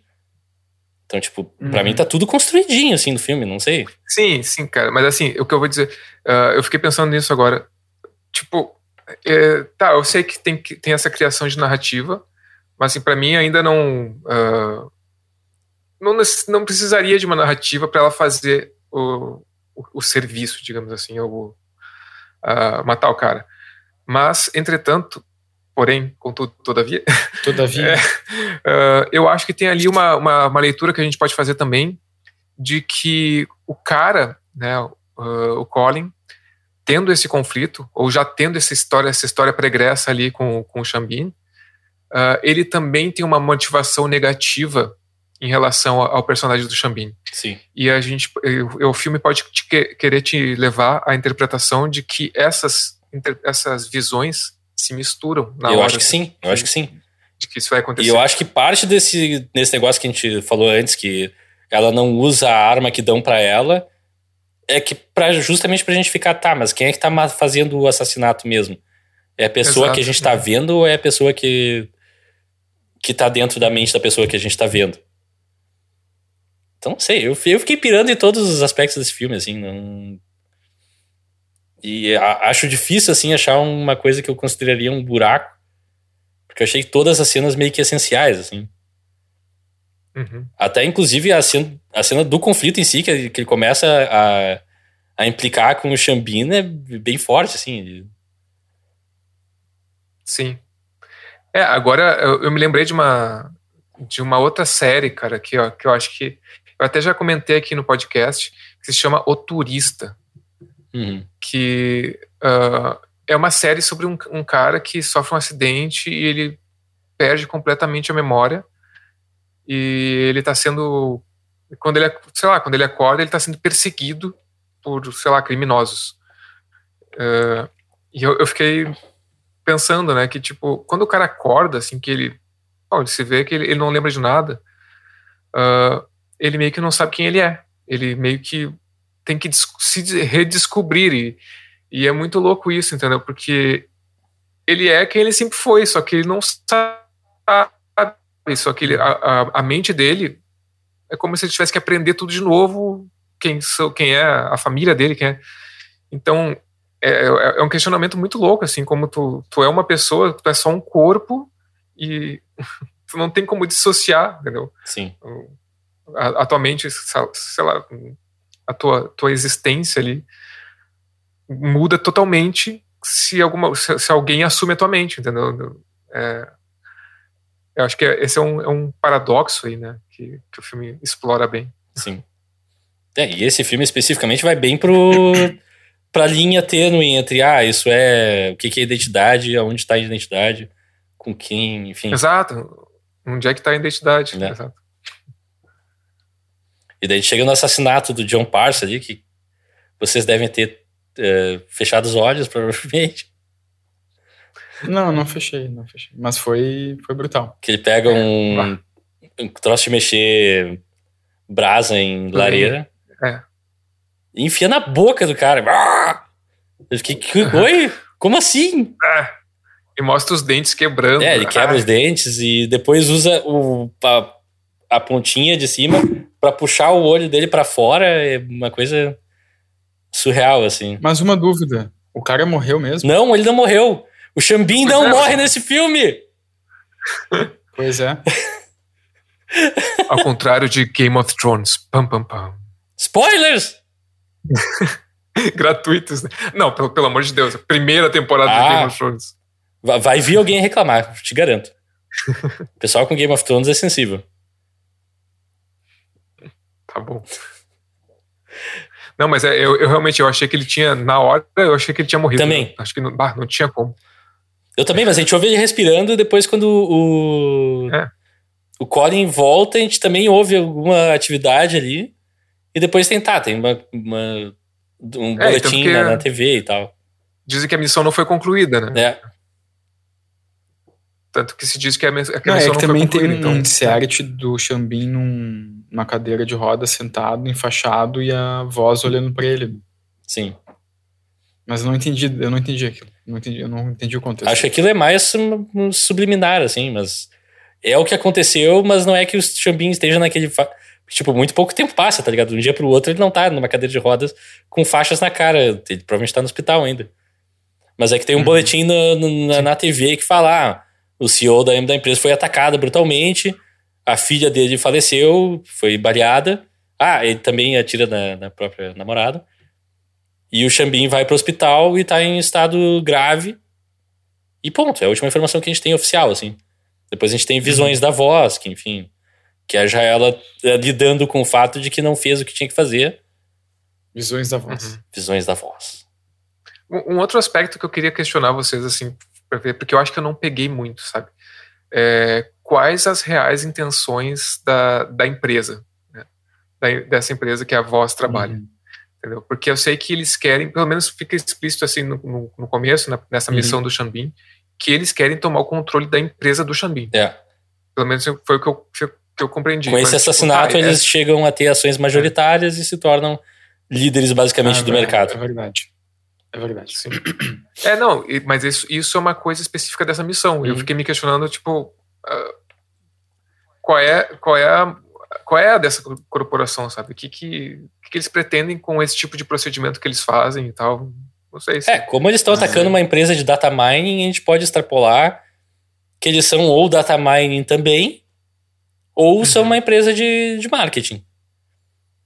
E eu acho que faz sentido para para a mensagem do filme que seja algo disso, sabe? Que não só é uma. A, gente tá vendo Sim. pessoas entrando na mente de pessoas, a gente lida com um mundo no qual empresas tentam entrar na nossa mente pra nos vender coisas, pra nos fazer gastar dinheiro, pra, enfim. E acho que é, os uma das. famosos a- anúncios mágicos que, que aparece. Tu tá pensando num negócio, daqui a pouco aparece um- Uhum. um anúncio pra ti. Bom, eu vou, Cada vez mais frequente. vou me, me revelar como um- talvez um paranoico, mas às vezes eu falo coisas e eu abro meu celular e tem lá uma propaganda de uma coisa que eu falei, sabe? Nunca procurei aqui. Mas isso não é ser paranoico, isso, isso é Está verdade. acontecendo, né? Pois é, Isso é bizarro. Isso é verdade. Eles, os celulares estão ouvindo, estão gravando o que a gente fala. Né? Isso acontece direto. É, esse filme também me lembrou um pouquinho, não, não sei se tem tanto a ver, mas o Ex Machina, que aliás a gente já fez um, um episódio aqui, tem algumas coisas que me, me remeteram. Uhum. E é- essa, essa questão aí de, desses anúncios e tal, e da consciência também, é, me remeteu um pouquinho também. Ah, Mas é, é esse, esse negócio de. Como é que tu falou? É data, Data mining. Da- Data mining. mineração de dados. Ah, é. É, Cara, é- é- é- eu também eu tenho um pouco disso, sabe? Às vezes eu tô falando e às vezes até tô pensando no negócio e magicamente aparece. Assim. É. Eu não sei se é pelo. Por, se eles mapeiam o meu perfil, sabe? Das, das coisas que eu gosto, das coisas que eu escuto, das coisas que eu pesquiso. Pode ser? ah, sei lá, porque daqui a pouco aparece um produto que eu não lembro nem de ter falado, sabe? Uhum. E é muito louco. é muito- Pois é, eu, eu não sei como isso chegou até ali. outro dia eu falei que queria comprar não sei o que de um computador novo e daí do- no dia seguinte eu tinha milhares de propagandas me vendendo peças de computador e placas de vídeo e tal. Bizarro. Falou. Outra coisa que eu queria chamar, assim, que eu acho que nesse tem um momento muito under the skin nesse filme. Sob a Pele. Under the Skin, um filme Hum, É. com a Scarlett Johansson. Que também nesse filme, quando Aham. vai passar a coisa mais científica da coisa, que é a parte que a mente da voz tá entrando no corpo do, do Colin, a gente passa pra uma videoarte e vê esculturas de, de cera se desfazendo e se fazendo. Ah, derretendo. Pá, eu achei aham. muito no estilo, e daí, inclusive, Uhum. corta pra ela num fundo preto, assim, que é um visual também bem sob a pele, assim. Que também, aquela transição foi uma das que me ganhou o filme também, assim. Eu fiquei, pá. Passa pra mim toda a mensagem do que, que tá acontecendo só com imagens paralelas, assim. Sim. É, eu achei, eu achei bem. Eu, eu fiquei me questionando sobre os, sempre os significados e as intenções, mas eu achei visualmente muito, muito interessante ali. É uma coisa que Hum. lembrou mais, assim. Sei lá, até uma videoarte, assim. uma- É, total. Luz estroboscópica. Aham. É, só um pouco um pouco ainda nesse nesse tópico assim, tipo, tem ali a cena mais pro final onde o onde o Colin meio que assume ahn, tipo, ele meio que assume o controle sobre o próprio corpo dele, né? Sim, ele meio que sim. empurra a consciência da voz mais profundo e daí ele meio que começa a controlar o próprio corpo, né? De novo. Eh, e daí tem ali uma, uma- umas enfim, uns planos umas, e umas cenas em que tá o Colin ele veste a máscara, uma máscara que é o rosto da voz. Uhum. Ali, tipo, eu gostei disso, porque, tá, evidencia o que a gente tá vendo, né, que, tipo, é ele tomando a, Uhum. a consciência por sobre a voz, mas eu, para mim ficou um pouco no limite entre o bacana e o literal demais, assim, sabe? É, ele literaliza ele, revive- ele tendo acesso às memórias dela, né? Exa é, exato. Que ele Sim, se é. vê vivendo. E também Uhum. é um momento bizarro. Ele se vê fazendo Sim, sexo com o marido da voz, usando a máscara. Tipo, tem uns Sim. momentos super. Muito massa ali. Achei. É, me parece que tem um, tem, um, tem um apelo estético ali também, né? Sim, Tem total. um apelo pela, pra estra, estranhice. Claro, claro. Né? claro. É pela- Porque é uma máscara que é meio distorcida, né? Totalmente, Não é exatamente o rosto da, é, uma da voz. máscara, né? é, máscara meio, que, meio derre- derretida, digamos. É. É, exato. É, funciona, funciona. Daí, o que vocês acharam ali da cena final na, na família ali? Do, Quando a-. Quando o Colin, controlando o seu próprio corpo, tentando Ah, se tá. livrar da voz, vai atrás da família dela. Cara, é, eu li ali é a parte que ele tá mais em conflito, né? Uhum. Sim, total. É. Pois é, cara, ali fica. eu não sei se é ele, se é ela, né? É, ele, ele, come, sei lá, ele começa a ameaçar a família e implorando para ela para ela se livrar, né? Para ela, pra ela sair da mente dele. Né? É, é, porque senão ele vai matar o marido dela, né? É. Sim, sim, é tipo, ele tá. É. Uh, eu achei bem impactante a, a, a, parte que o filho, né? O filho vem é, e depois a gente entende que o filho está sendo controlado pela Jennifer uh, Jason Lee, uhum. né? Uhum. Uh, e cara, eu achei muito eu não sei nem o que pensar ali. Quando ele começa a, a perceber que o que está acontecendo, eu, eu, fiquei só imaginando a cabeça desse cara, né? Porque como é que é esse processo? É, é tipo um acordar, o cara acorda e vê o que, tudo que está acontecendo, as pessoas mortas na frente dele, porque um pouco antes né, tem a cena ali da, uh, do chuveiro que ele mata a amiga? Sim. Uh, não aparece, mas e eu, eu fiquei. Eu, eu não consegui, eu acho que é proposital, mas eu não consegui identificar exatamente o momento que esse cara acorda, entendeu? Que esse cara percebe que ele fez um monte de atrocidades. Né? Eu acho e, que esse. esse... Não sei, para mim ficou. Hum. Eu acho que. Eu ia dizer que ficou um pouco dúbio. Eu, eu... Sim. Não, é dúbio de propósito, mas eu acho que aquele, aquele momento que ele tá no. Que, acho que é a voz que tá fugindo, pega roupas diferentes e vai para casa da amiga da namorada, que no caso o Colin já tinha uma, uma relação pregressa. Eles ficam implícitos que eles têm meio que um caso, e ele pede para ficar ali. E daí tem aquele momento que a gente vê, ela vai pro chuveiro e a gente vê o Colin indo pra, pra lá com a arma na mão e corta. Pra de repente um cara chegando Sim. na casa, que é um outro agente infiltrado no amigo da namorada, enfim. Tem todo um subplotzinho uhum. rápido ali. Mas depois, quando ele se dá conta que ele acorda, do nada, assim, meio que tá acontecendo ali, tá fazendo um negócio de calibragem, pá, daí corta pro Colin acordando, o cara esse já tá morto no chão, a gente não sabe o que aconteceu, ele vai pro banheiro e percebe que, não, a, alguém de fato matou a, a mulher, a amiga da namorada do, do Colin. Então, tipo, tem esse. Eh, tem essa desconexão, sim. Tu acorda tendo feito algo horrível ou vendo algo horrível. É. Não, mas ali na cena da família eu acho que é mais. Cara, eu acho que é mais ele mesmo, né? Porque. Uh, por que, que ela estaria fazendo aquilo, entendeu? Pois é. Com a própria família, é, sabe? Mas, mas, mas isso também foi uma coisa que me deixou na dúvida, porque ali realmente, em determinado momento, parece que é o Colin, que ele, ele quer, enfim, que a voz saia da cabeça dele, que eles se separem, e ele diz que se ela não fizer isso, ele vai matar o marido dela. Hum. Mas daí. E, uh, ali me deixou um pouco confuso, porque eu meio que tive a impressão de que, ao mesmo tempo, talvez a voz quisesse isso. Sim, porque, a, porque tipo, quando, é porque a identidade dos dois começa a se ela, fundir. Tipo. Porque até quando, quando, quando o Colin atira no filho da voz, na verdade aparece a voz atirando no próprio filho. Sim. Né? Sim. Tipo, é ela, aparece, é um plano dela atirando no próprio filho. Então, tipo. Eu, eu não sei, é que, é que eu acabei lendo de uma, de uma forma não que. Lá, que as duas mentes estavam se misturando, mas é como se a voz quisesse que o Colin fizesse aquilo, sabe? É, eu, mas eu como acho ela, que tem uma. Como se ela quisesse não Sim. ter uma família, sabe? Como ela quisesse acabar com tudo, assim. Eu acho que tem uma cumplicidade entre as mentes. Inclusive é por isso que os assassinatos para mim são tão brutais, assim. Porque é de fato parte do Colin também queria fazer aquilo. Uhum. Então potencializa a coisa, sabe? E, é, e alguém fazer é. isso é, com a própria voz meio que é um. Também é uma virada de mesa, mas ela também tá sendo cúmplice do próprio. Enfim, do assassinato da própria família, no caso.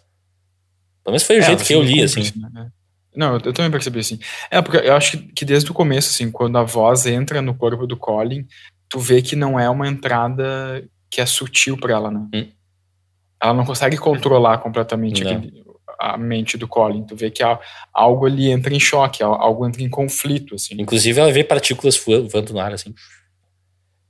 É, como se algo não tivesse tão bem... É. algo tivesse misturado, né? Duas realidades misturadas, assim. Que me deixou feliz. Eu queria ver bugs na vida real também. É um bug, é verdade, é um bug. É. né? É uma ideia, assim. É tipo um pixel errado Ah, no teve- mundo. É. Teve uma cena que me deixou confuso, que é um pouco. que é, que é antes disso. É um pouco antes, eu acho, não lembro exatamente qual é a cena. Mas, cara, tem uma cena que ele tira ah, o chip da cabeça. Sim. O chip, ou o dispositivo da cabeça. Ou É. tenta, né? ali Não é bem acho- claro. É logo depois. Mas, é- mas aparece o negócio. apare- Aparece o negocinho saindo da cabeça dele. Uhum. Que eu lembre, pelo menos. E ali eu fiquei boiando. Eu fiquei pensando, ah, mas ele tirou o bagulho, não. Como é, qual, qual é a conexão, então? Qual- tipo, sabe? é, ali eu fiquei meio confuso. Eu não sei se eu não vi bem, mas eu lembro de ter visto um, um troço saindo da cabeça dele. Não sei Sim. se foi tudo, talvez tenha sido uma parte do, do negócio. E ali eu, fiquei, eu, eu, eu lembro de ter ficado um pouco confuso, porque mesmo assim ela continuava no comando, ou continuava presente. Ela continuava presente, mas o que acontece com o corpo dela naquele momento e o corpo dela começa a se deteriorar. Que é o momento que a, que a Ah, voz é. começa a cuspir sangue na, na mesa lá e. A partir dali. né? Que ela começa a Tá. perder controle sobre o próprio corpo e, e aquele corpo tá vago naquele momento. Então meio que Sim. começa a se desfazer, por assim dizer. É, ah, eu tenho uma. Eu não sei se é uma, uma questão que eu tenho de. Ah, de não conseguir cons- conceber. ah, não, eu não sei se, se eu não consigo conceber isso ou quero acreditar que não, é, não era a motivação dela de matar a própria família. Ah, eu, eu- tenho uma certa dificuldade, talvez por querer, querer ter uma, Uhum. uma, uma boa vontade em relação a, a personagem. E eu não sei se ali não, não rolou uma coisa de. Tipo, a motivação dela se perde no meio ah, da motivação dele. né? Tipo, e, e tudo vira uma coisa só. É, eu acho que é mais uma fusão, no caso. É, tipo, não é tanto que ela, que, É. que ela queira, mas como ela é o Colin e o Colin é ela, o Colin querer faz ela também querer. Saca? É uma coisa muito mais sinistra sim. pra mim. Imagina que eu, É, que eu sim, tô é. na tua mente e tô deci- tomando decisões por ti, só que a tua, pra tua mente essa é uma experiência real e esse é um, um impulso, pra, provavelmente como nossos próprios pensamentos, que pra muitas pessoas é como se fosse uma voz dentro da própria cabeça, A voz. a voz. E a gente toma essas ações e, tipo, quanto disso é a gente, quanto disso é alguma coisa que a gente não sabe explicar que vem de dentro da gente. Eu acho que é ele fica mais, ele tenta explorar mais esse lado, assim. Sim. Claro, leitura, né? Não, não, tô dizendo aqui que essa é a única versão possível desse filme. Foi como eu saí dele. É, sim, porque o, o elemento de dele acordar em um certo momento traz uma perspectiva nova, né, que não tinha sido explorado.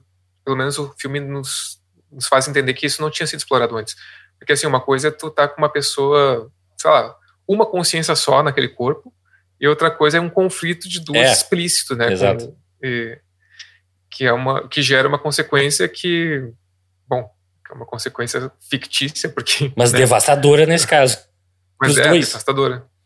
Porque o cara perdeu tudo, o cara perdeu. Bom, ele não sobreviveu a esse filme, spoilers.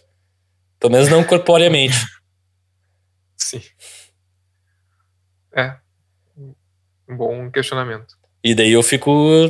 Faço esse questionamento pra vocês. O que, que vocês acham daquele final? Quem volta é voz, quem volta é voz e Colin, quem volta é Colin, ou quem volta é a, a mulher que a gente viu no começo do filme que tava controlando a voz esse tempo todo. Cara, é difícil Calma, saber, a né? mulher que no começo do filme que tava controlando a voz, tu tem essa, essa teoria? N- É, eu- é, eu acho uma teoria possível, não acho que é o que o filme tá tentando contar. É, eu, eu, eu vou dizer que a impressão que eu fiquei ali, né, daquela cena final, quando ela tá. eh, ela tem que descrever de onde ela conhece cada objeto, Uhum. eh, a impressão muito forte me passou pela atuação da Andrea Riseborough é que. É como tu falou antes, ela tá falando. tá explicando sobre aqueles objetos, mas tá fingindo. Tá falando de uma maneira protocolar, entende? É. Ela, ela, tipo, ela sabe, ah, eu tenho que falar que esse objeto é de- era meu por causa do meu avô, eu tenho que falar que esse objeto é tal coisa. Então, parece ter uma dis- dissociação ali. Então, Total. Eh, não, não, tipo assim, não, aquele discurso parece um discurso ensaiado, né? como tu falou antes. É, Então, inclusive o jeito que ela seja o- fala é meio mecânico, né? É, então talvez seja o Colin, né? Mas ao mesmo tempo eu não sei se ao mesmo tempo também não é a própria voz, Pois é. só que dando esse discurso de maneira mais, mais ensaiada, porque ela tem segundas intenções, ela quer fingir que, sei lá, que ela tá bem ou que não aconteceu nada com a mente dela, não sei. Uhum. É- é- A impressão que eu tive é que, na verdade, ali, é, a- sendo bem sincero, a impressão que eu tive é que é a voz ah, e ela ensaiou todo esse discurso, mas ela tem um, meio que um plano mais maléfico agora.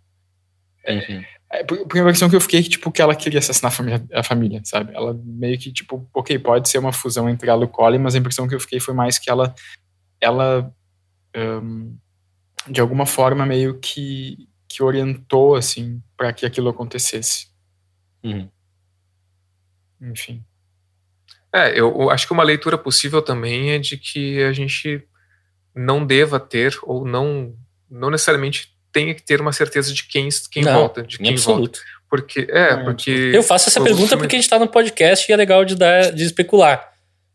Sim, sim. Não que eu Mas acho eu que acho seja que, eu, importante. acho, que um- acho que uma das intenções ali do, do filme pode ter sido geralmente, eh, realmente criar essa confusão de, de, de pensar, olha, ah, foi tão mexido esse cérebro, foi tão, essas consciências foram tão misturadas e exploradas ali pela, por aquela corporação que já não é mais nem, nem possível saber quem está ali, e quem é essa pessoa, qual consciência é essa. Uhum. Eu acho que tem essa leitura também. Tem.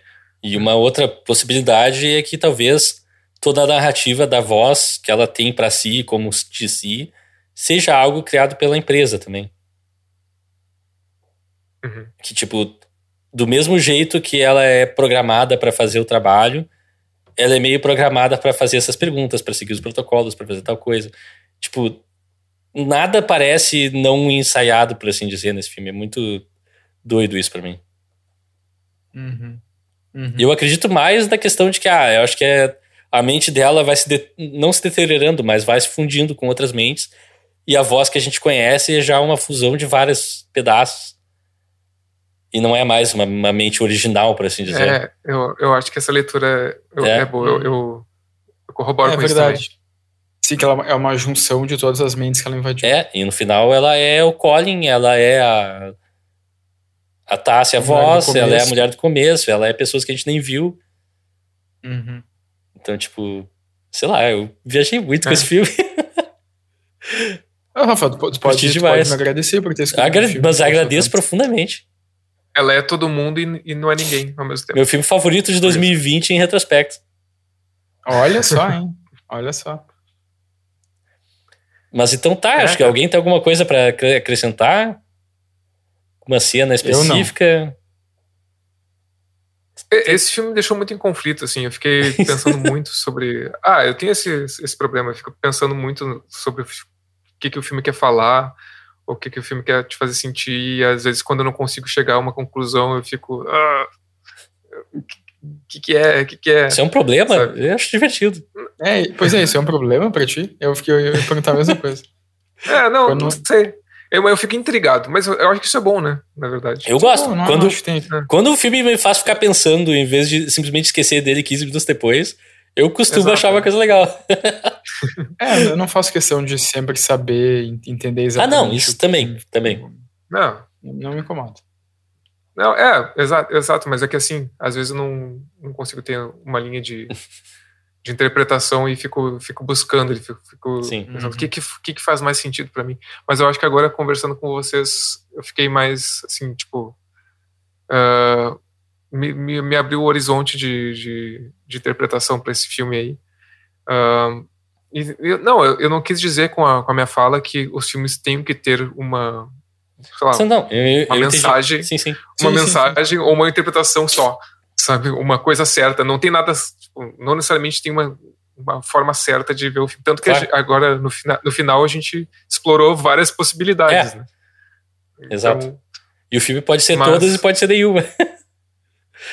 é, mas na verdade, então, sei lá, isso que eu, que eu disse de ficar intrigado não necessariamente vai, vai ser uma coisa ruim, mas é, como o Rafael falou, esse filme é um filme que provavelmente não é um filme como vários como existem vários que a gente vai ver e vai esquecer daqui uma semana. É. Porque tem muitos filmes que são assim, ah, tu viu o filme, sei lá, não, não, nunca mais lembra que o filme existe. Sim.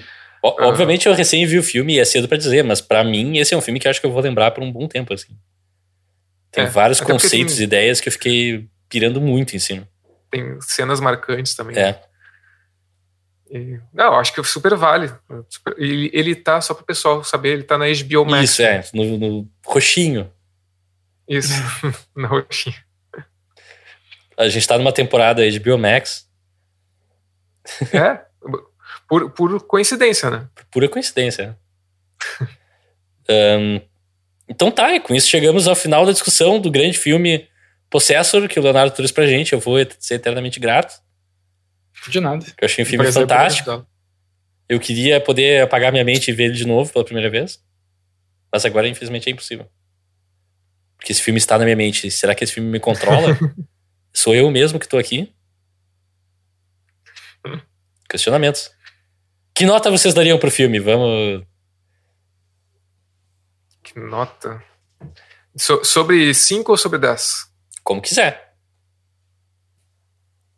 Ah, se for.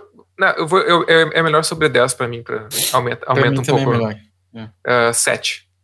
Nossa, é, é exatamente a nota que eu ia dar. Vocês estão deixando o filme na média. Não, não, a média é 6. A média, média é 6. Que colégio vocês estudavam? no meu colégio a média era 7, depois começou pra 6. Minha vida inteira era, média era 7. 10, metade de 10 é 5. 6 é acima da média. Mas 7 é uma boa nota. Uma boa nota, boa nota. Pra mim, Tá, Rafael, dá o teu, dá o teu 9,5 aí. pra mim é nove cérebros de dez.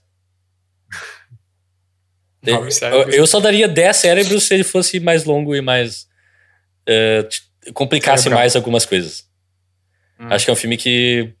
Eu fiquei querendo mais. Aham. Isso geralmente é uma coisa boa, mas nesse caso eu achei que o filme podia ter vindo um pouquinho mais, mas. Detalhes. E com isso chegamos ao final dessa discussão. O que, que eu falo mesmo, geralmente? Ah, A gente tem que falar dos filmes que a gente recomendaria Isso. baseado nesse filme. Uh, eu vou começar então com um filme que eu recomendaria baseado nesse filme, que esse filme me lembrou bastante um filme chamado Inception, A Origem, de Christopher Nolan. Qual filme? Inception, A Origem, de Christopher Nolan, Uhum. que também é um filme no qual pessoas entram na mente de outras pessoas, só que no caso através de sonhos. Também tem que criar narrativas para aquelas pessoas revelarem segredos e co- coisarem coisas. Coisarem coisas, uma frase muito inteligente de Rafael Coelho. Sim, no caso, eles estão. É, no caso, eles estão tentando, tentando roubar um objeto da mente de alguém para fazer não sei o quê. Também tem interesse corporativo. Enfim, grande filme. Assistam Leonardo DiCaprio em grande fase. O peão fica girando, não fica, não sei. É um- legal. Leonardo, que, que tu recomenda? Não, deixa, deixa, eu- deixa Ah, eu falar por último. Eu queria... Ah, é verdade, tá. Por Que é- último. É assim, tu. Ah, não, ah, tu não é o Rafael que fica por último. É? Não, tudo Ah, bem. acabei de falar. É, é verdade, é verdade. Não, mas é que depois tu vai ter que retomar, né? Sim. Vai ter que revelar a surpresa. Ah, tá, mas eu, eu vou então. É, eu queria recomendar um filme que, cara, eu vou. É um terror sci- sci-fi, é mais sci-fi do que terror, assim. E ele também tem esse, esse lance de chips e corporações, né? Ah, me lembrou um pouco ah, a ambientação. Na verdade, é um curta-metragem. Se chama Os Anteriores. É dirigido. Não, não vale isso, cara. Mas, pô, Tá, é, não. Por que não? é É, eu- o Alexandre começou a falar, você vale, vai falar dos anteriores. Não, tudo É. bem. Merchan, Merchan, tá, Merchan tá falando. Merchan e olha, du- dura pouco. É rapidinho. Vale a pena. É é, dirigido. Eu não vou entrar em detalhes da história, né? Porque, obviamente, é um O curta-metragem. montador é um cara E- muito bom, inclusive. É Dirigido por Leonardo Wittmann. Dirigido por Leonardo Wittmann e editado por Rafael Coelho. É verdade. A- Com, com figu- um figurino de Alexandre Rossi e Bibiana Link. Ou seja, eu acho que tá Aí, em ó. casa. O podcast tá em casa. aí. Total. Quem quiser assistir o filme, tá no YouTube, vale no, no meu YouTube, na página do meu YouTube, tá ali os anteriores. É isso aí. E é, Muito é obrigado sério, pelo é Merchan. minha recomendação, porque me lembrou um pouco a- a- É, velho. o estilo, a vibe do- verdade. dos anteriores e algumas coisas. Bom, muito obrigado, muito obrigado pelo Merchan. E tu, Leonardo? Qual a tua recomendação? Ahn, não, não vale recomendar um filme só pelo, pelo elenco, né? Por que não? Vale. Tem que ser pela- mais pela temática, né? Como tu Não quiser. sei, Se quiser. não me lembro mais como. Tá, então. É, É o Leonardo que estaria? Alguém entrou na mente do Leonardo? desse. O... Tem um cara. Bom, o cara que faz o Colin, eu já tinha visto em algum filme, não me lembrava qual filme. Aliás, ele O dá ator show. é A gente não falou, mas ele dá um show nesse filme. Que tem vezes que ele atua como. ver- Enfim, deixa pra lá. Eu fui ver onde eu tinha visto ele antes e eu vi num filme bem legal que é o It Comes at Night, em Hum.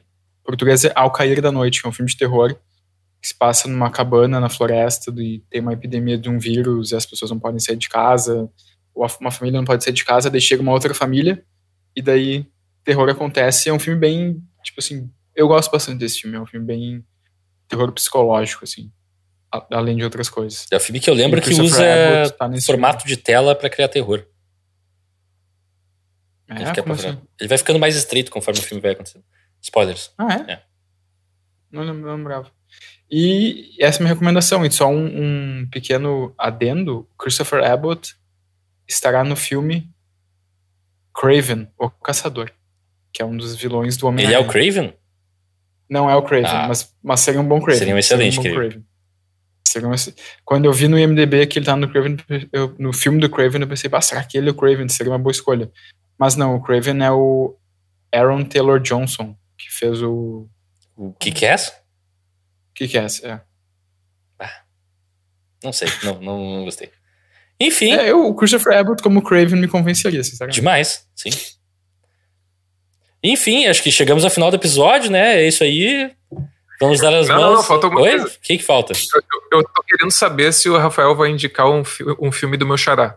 Mortal Kombat 2 vai sair ano que vem. Ou em algum momento. Mortal Kombat 2, não esqueçam. Boa, boa, boa. Tu, tu Tá. vai indicar um filme do meu xará, Rafael? Tá, mas deixa eu só, deixa eu só fazer uma pergunta em, em meu nome, mas também em nome do público do podcast. A Faça. gente entrou num- numa rodada em que cada um recomendava um filme baseado no filme anterior. Mas a- essa rodada termina agora com a indicação do Rafael, né? É, teoricamente a Ou gente vai termina continuar? o primeiro loop. Tá, tu vai indicar um filme que a gente vai ver no, no próximo episódio, que já vai ficar estabelecido Isso. hoje. Mas daí termina esse primeiro ciclo. Não vai ter um segundo ciclo, ou não tão cedo. Não, eu acho que. A gente discute os planos depois, não sei. Vamos pensar a respeito. Xiii, É uma tá discussão válida e interessante. Ah, Rafael, fala de um jeito que a gente tem, que a gente tente tentar, a gente tente tentar, a gente tente adivinhar qual o filme que tu vai recomendar. tá, quais, quais são os- as adivinhações que vocês querem fazer primeiro? Não, Eu não, quero não, que eu- não, é do Xambinho. É contigo. Quer que eu fale É o o raciocínio por trás da minha escolha primeiro? Deixa, o que, que o Alexandre falou? Chumbinho? Esse é do. Xambinho. Do meu, do meu xará, Xambinho. Ah, tá. Sim, é com Xambinho. Xambinho é meu Ah. link. GoldenEye. Não. Alexandre, você tem uma chance agora. Aquele A, a Morte Pede Carona, alguma Não, coisa assim. Não. em Eu sei não. qual é, eu sei qual é, eu sei qual é. Você não sabe qual é. Senhor dos Anéis e a Sociedade do Anel. É, é, não. É assim. ah, no próximo episódio vai sair nas vésperas do Halloween. A gente vai estar comemorando o Halloween, vestido de monstro e fazendo palhaçadas aqui. Então eu acho que no espírito de Halloween a gente tinha que pegar um filme que represente esse espírito, que dialogue de alguma maneira. Então eu convido todos vocês, ah, ouvintes, e vocês dois, meus dois amigos, comparsas e conspira- co-conspiradores, a participarem de uma comemoração de Halloween num lugar muito especial comigo. Que Chamado, eu sei. Chamado chama- chamado Elm Street. Silent Hill, assistindo o filme Terror em Silent Hill, com o Xambi. Cara, eu já assisti esse filme. Eu já, não é com a. Cara, eu me lembrei que eu já assisti esse filme. Não é com a Misha. Não, é Rada Mitchell, eu acho, o nome dela. Ra- Radha Mitchell. É. Cara, eu já assisti esse filme e spoiler, eu gostei. Aham, é um filme interessante do Ah. Christoph Gans, diretor também de O Pacto dos Lobos. Caralho! É mesmo, cara, do Pacto dos Então- Loucos. Esse filme é um bom filme, cara. É um bom filme. Sim. Eu, eu estou empolgado. Fica- empolgado, obrigado. Fica a dica pra semana que vem, assistam Silent Hill, que a gente vai estar aqui falando a respeito. Qual o ano do filme? 2006, 2007? Não, confesso que eu não fiz essa anotação aqui agora. Não, não são tão Tá no? Netflix, pra quem quiser nos acompanhar. Ok.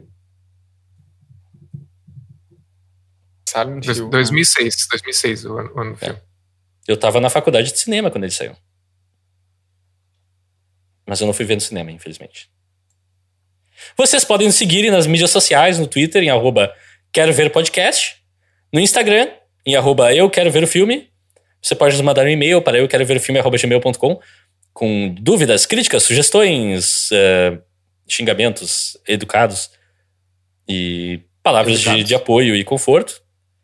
Você pode nos assistir no YouTube, em youtube.com barra eu quero ver o filme. Nos sigam, tem likes, comentem e cliquem em todos os botões lá. Indiquem para amigos e inimigos, sussurrem para pessoas enquanto dormem, coloquem banners pela cidade. A gente também tá no Spotify, Apple Podcasts ou sua plataforma de podcast favorita. Ahn, geralmente eu falo daqui a duas semanas, mas dessa não. Desculpa. Você pode me seguir no Twitter em arroba Rafael Coelho, Leonardo. Léo Wittmann. É, Wittmann é W2Ts e MA2Ns. Eu- É que eu só fiquei perdido aqui num- numa informação. Eu, desculpa, eu fiquei perdido numa informação que Christoph Gans, o diretor do Silent Hill, um dos próximos projetos dele é Silent Hill, o próximo filme do Silent Hill, que é um como reboot. diretor também. É um reboot? É. Cara, ele, ele tem poucos filmes. Tem. Tem, só oito, até agora, oito créditos como diretor, mas são, tem filmes bacanas. E tu, Alexandre? Enfim, é isso. Onde aí. é que as pessoas podem te encontrar? Twitter é AL underline Rossi. E agora, até semana que vem, gente. É isso Até aí, semana pessoal. Que vem. Até semana que Até vem. semana que vem. Nada que é duas semanas. é É. semana que vem. Semanal, próxima. Semanal, pô. E é, Deixa o like, comenta no nosso vídeo. eu tô tão chocado que eu não sei o que dizer de tchau, então até semana que vem. Até Vejam semana só.